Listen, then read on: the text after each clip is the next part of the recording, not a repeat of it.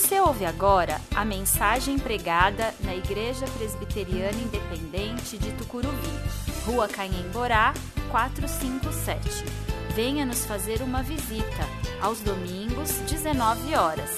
Temos estacionamento próprio e estamos a 800 metros da estação Tucuruvi, linha azul do metrô.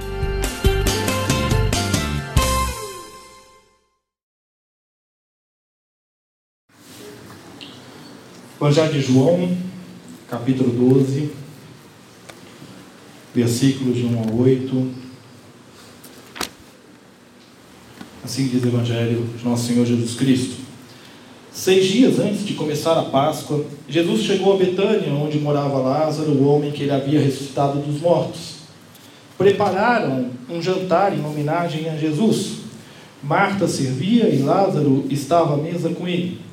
Então Maria pegou um frasco de perfume caro feito de essência de óleo aromático, ungiu com ele os pés de Jesus e os enxugou com os cabelos. A casa se encheu com a fragrância do perfume. Mas Judas Iscariotes, o discípulo que em breve trairia Jesus, disse: Este perfume valia 300 moedas de prata. Deveria ter sido vendido e o dinheiro dado aos pobres. Não que ele se importasse com os pobres, na verdade, era ladrão e, como responsável pelo dinheiro dos discípulos, muitas vezes roubava uma parte para si. Jesus respondeu: Deixe-a em paz. Ela faz isto como preparação para o meu sepultamento. Vocês sempre terão os pobres em seu meio, mas nem sempre terão a mim. O Evangelho de João foi escrito no primeiro século, tendo como autor João, filho de Zebedeu, discípulo e apóstolo de Jesus. Ele é um dos escritos do Evangelho, dos, dos quatro evangelhos, ele é foi escrito mais tarde, na última década do primeiro século. E João apresenta neste evangelho a mensagem da boa nova de Deus para todos. A simplicidade da intenção de João contrasta com a profundidade demonstrada na, nos relatos, dos ensinos, dos exemplos que desafiam os cristãos a permanecerem fiéis a Cristo apesar de toda a perseguição que eles enfrentavam no primeiro século. O Evangelho de João pode ser dividido em dois grandes blocos. O primeiro bloco fala sobre a vinda e a vida de Jesus, e o segundo bloco sobre o retorno ao Pai. E o nosso texto encerra esse primeiro bloco sobre a vinda e a vida de Jesus e faz a transição para o relato final. Os eventos narrados em nosso texto acontecem após a ressurreição de Lázaro, e nós não sabemos se é imediatamente após ou alguns dias após, mas muito provavelmente alguns dias após. O que nós sabemos é que eles ocorrem seis dias antes da Páscoa, ou seja, na semana em que Jesus seria entregue para a morte. Assustados com o tamanho do milagre feito por Jesus ao ressuscitar Lázaro, os fariseus temiam que ele provocasse uma mudança tal em Jerusalém que o exército romano teria que ser chamado para conter é, aquela mudança e haveria destruição do templo e da nação. E adiante desse temor que Caifás, o sumo sacerdote, diz lá no capítulo 11 o seguinte: Vocês não sabem o que estão dizendo, não percebem que é melhor para vocês que um homem morra pelo povo em vez de a nação inteira ser destruída? A intenção dos fariseus de matar Jesus é aguçada no quando da ressurreição de Lázaro e temendo um grande clamor popular, eles começam a tramar a morte de Jesus. O nosso texto fala sobre a unção de Jesus por Maria. E há dois outros relatos deste evento nos evangelhos, um em Mateus e outro em Marcos. E em ambos não é identificada a mulher que ungiu Jesus. Aqui em João, ela é identificada. Nós temos identificado como Maria, irmã de Marta e Lázaro. Provavelmente as fontes que Marcos e depois Mateus usaram não faziam referência ao nome. Há, no entanto, no relato de João, além do nome de Maria, o fato deste relato está justamente após a ressurreição de Lázaro, e neste relato Lázaro está presente na casa, que remete à presença da irmã junto dele. A casa em que estavam reunidos era possivelmente a casa de Simão. Ali Jesus é ungido e fala sobre a importância daquele momento em face à avareza e à dureza do coração de um dos seus discípulos. Nós estamos iniciando hoje uma série de mensagens sobre o mês da Páscoa.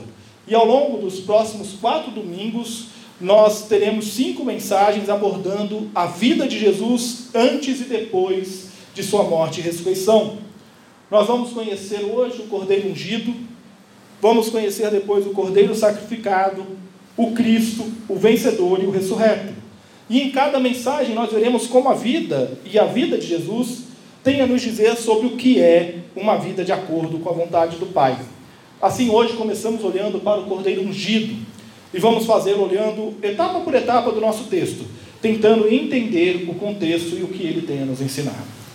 Versículo 1 diz: Seis dias antes de começar a Páscoa, Jesus chegou a Betânia, onde morava Lázaro, o homem que ele havia ressuscitado dos mortos. A festa da Páscoa se aproximava. Jesus, que havia saído de Betânia e ido para Infra, Efraim, uma região próxima, um vilarejo próximo a uma região deserta, agora retornava para Betânia. Quando ainda estava em Efraim, em Jerusalém, os fariseus se perguntavam se Jesus viria ou não para a celebração da Páscoa. E estavam de alerta e colocaram as pessoas em alerta que, caso vissem Jesus em Jerusalém, o denunciassem para que ele fosse preso. Eles queriam prender imediatamente Jesus. E seis dias antes da festa da Páscoa começar, Jesus retorna então de Efraim, localizada próximo ao deserto, para Betânia. E João faz questão aqui de pontuar, a primeira vez no relato, que é a cidade onde Lázaro morava e faz menção a Lázaro. Segundo versículo diz: Prepararam um jantar em homenagem a Jesus, Marta servia e Lázaro estava à mesa com ele. Estando em Betânia, ofereceram um jantar a Jesus. É natural crermos que este jantar foi oferecido na casa de Simão, porque assim relatam dois evangelhos. É natural crermos também que o fato de Marta o servir à mesa não era nada excepcional. Primeiro, porque a família de Marta era uma família amiga de Jesus. Segundo, porque não é a primeira vez que Marta está servindo a Jesus. Ela fez isso em outras ocasiões. Está ali presente à mesa com Jesus e João faz questão de repetir Lázaro. Esta é uma presença real, uma presença verdadeira, uma presença física de uma pessoa morta, enterrada e que fora ressuscitado pelo, por Jesus. E se Lázaro e Marta estão presentes, inevitavelmente também está presente Maria.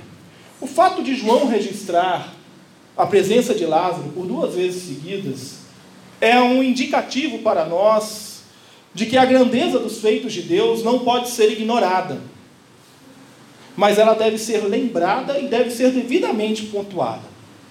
Quais são os grandes feitos de Deus na sua vida? O que Deus realizou e que você pode contar como bênção, e que você pode pontuar, e que ao contar a história da sua vida, ao invés de você dizer no ano de 2000 e alguma coisa, ou no ano de 1900 alguma coisa, você vai dizer no ano em que Deus agiu na minha vida de tal maneira, porque aquele ato é mais importante do que a data. Nós precisamos nos lembrar e pontuar aquilo que Deus tem feito na nossa vida. O testemunho do que Deus fez fortalece a minha caminhada e a sua caminhada, e por consequência nos fortalece como corpo de Cristo. Continuemos no texto, versículo 3 diz: Então Maria pegou um frasco de perfume caro, feito de essência de óleo aromático, ungiu com ele os pés de Jesus e os enxugou com os cabelos. A casa se encheu com a fragrância do perfume. Ora, se Marta e Lázaro estão presentes, quando a Bíblia fala de Marta e fala de Lázaro, fala de Maria. E Maria aparece então na narrativa, trazendo consigo um frasco de perfume caro. E este perfume, aí na sua Bíblia, se você tem uma Bíblia tradução revista atualizada de Almeida, ele dá um nome para esse perfume. É o nardo. O nardo é uma planta que cresce, sabe aonde? Lá no Himalaia. Não é na região da Judéia. Às vezes a gente lê o texto bíblico, a gente acha que o texto bíblico e no tempo bíblico as coisas aconteciam ali, em torno dali, e não havia comunicação com o restante do mundo, né? Mas não. O nardo é uma planta, você pode pesquisar depois na internet, lá, lá no Google lá, nardo, você vai ver que bonitinha que ela é. Ela é da região do Himalaia. E dela é extraído um óleo da onde são feitos os perfumes. Né? No primeiro século era um produto caro, era um produto difícil de se conseguir Você imagina os viajantes vindo lá do Oriente, trazendo esse perfume no lombo de cavalo, nas costas, para vender na Judéia, mas na verdade é caminho de Roma, porque eles vão vender isso lá, em Roma. Né? Então, não era fácil se conseguir, apenas, apenas pelos comerciantes viajantes era possível ter tal óleo disponível. E sendo este um óleo puro, como diz o texto, há aqui uma demonstração de uma singularidade da riqueza deste ato de Maria. Maria não unge a cabeça de Jesus. Se você pegar os textos de unção no Antigo Testamento, você vai ver que todos eles são unção na cabeça. Né? Salmo 23 diz lá: unges-me a cabeça com óleo. Né? Como é, é, o Salmo 133 é como é precioso os irmãos viverem em comunhão, como o óleo que desce pela barba de Arão. É o óleo sendo escorrido pela cabeça. Mas Maria não unge a cabeça de Jesus. Ela unge os pés do Mestre. E por que, que ela faz isso? Aqui a gente não encontra muita explicação, mas o mais provável é que Maria tenha se concentrado nos pés de Jesus por uma questão de submissão, de reconhecimento, que ela não era digna de ungir a cabeça de Jesus. E Maria vai além.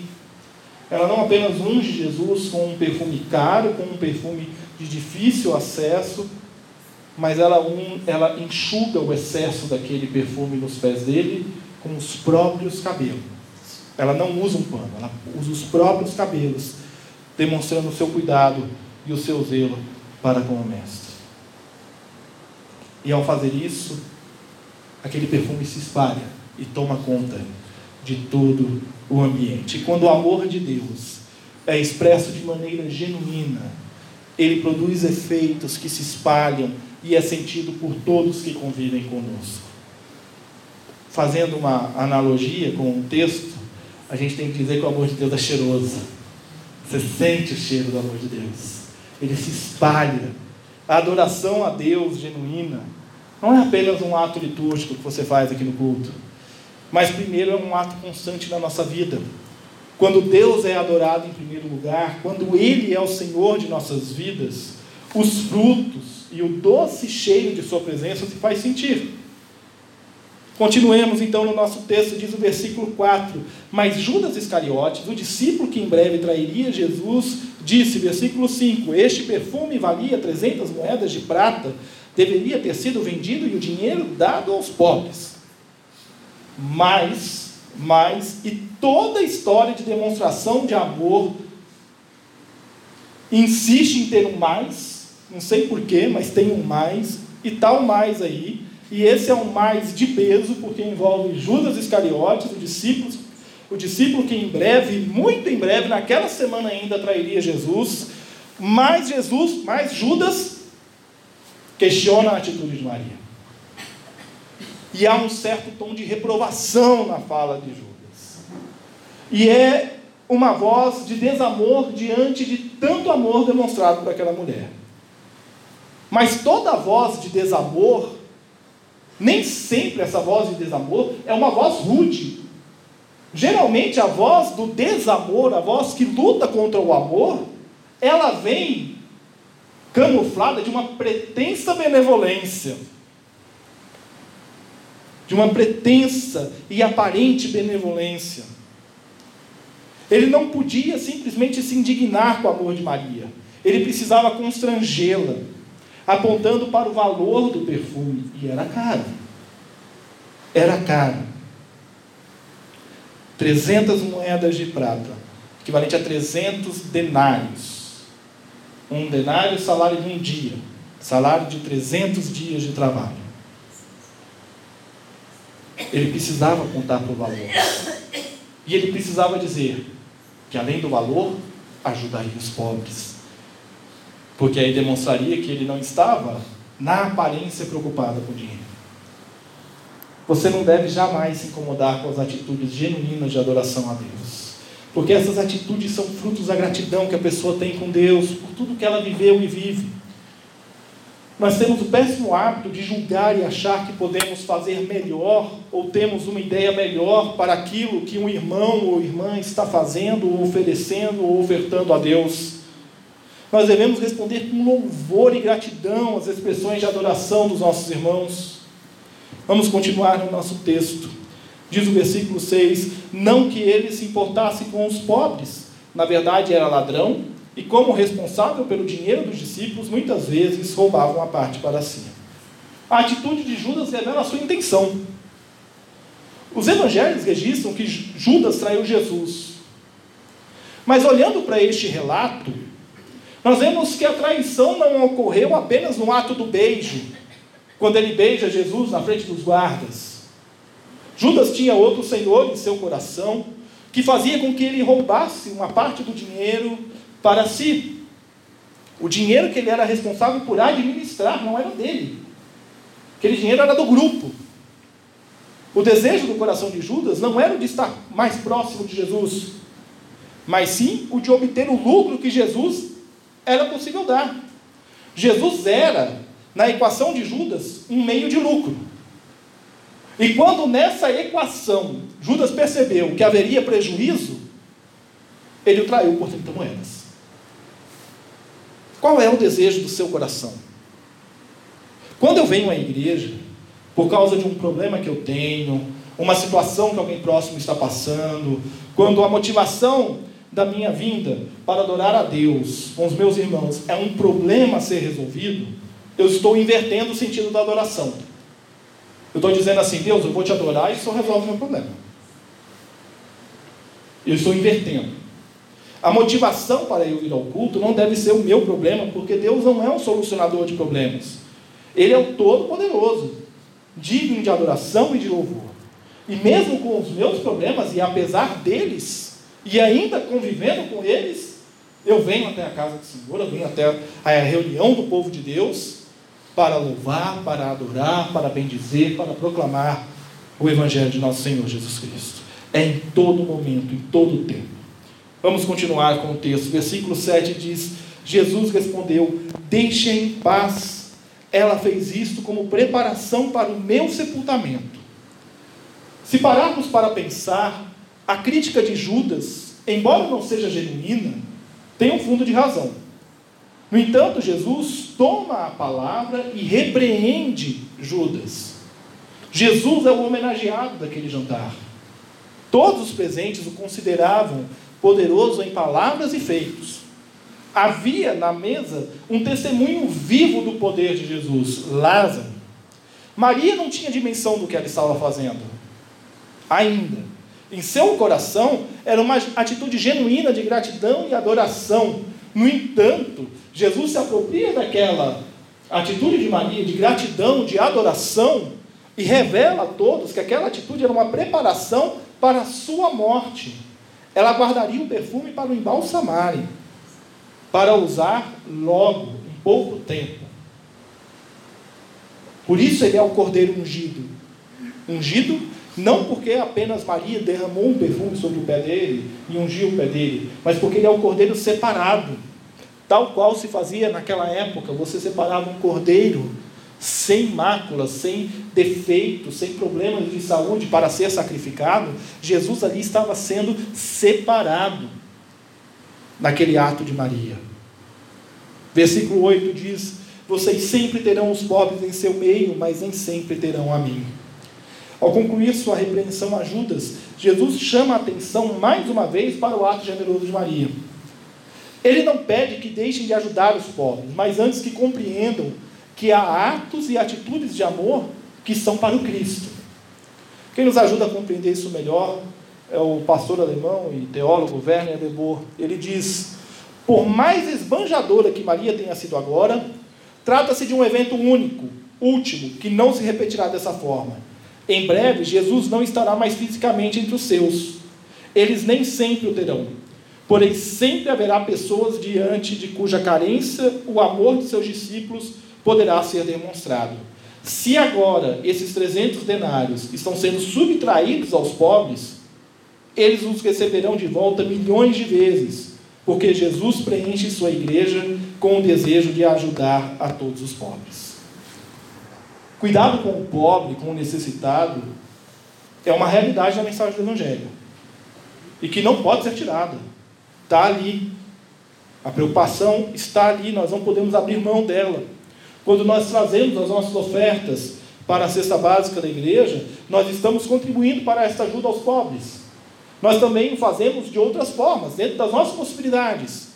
O que Jesus pede é que nós não deixemos de prestar louvor e adoração a Deus em detrimento da ajuda ao necessitado. Tem gente que transforma a ajuda ao necessitado num ministério e num culto. Não é assim que nós devemos viver. Meu tio tem uma expressão que eu acho bárbara para isso, que ele diz que às vezes a igreja se preocupa tanto em fazer o social que está mandando um monte de gente barriga cheia para o inferno. Porque está fazendo social, mas não está pregando o evangelho. Então nós precisamos entender que nós precisamos pregar o evangelho, viver o evangelho e viver o evangelho é ajudar o mais necessitado. A nossa adoração deve refletir em ações que exaltem o nome de Deus e produzam frutos na vida dos mais necessitados.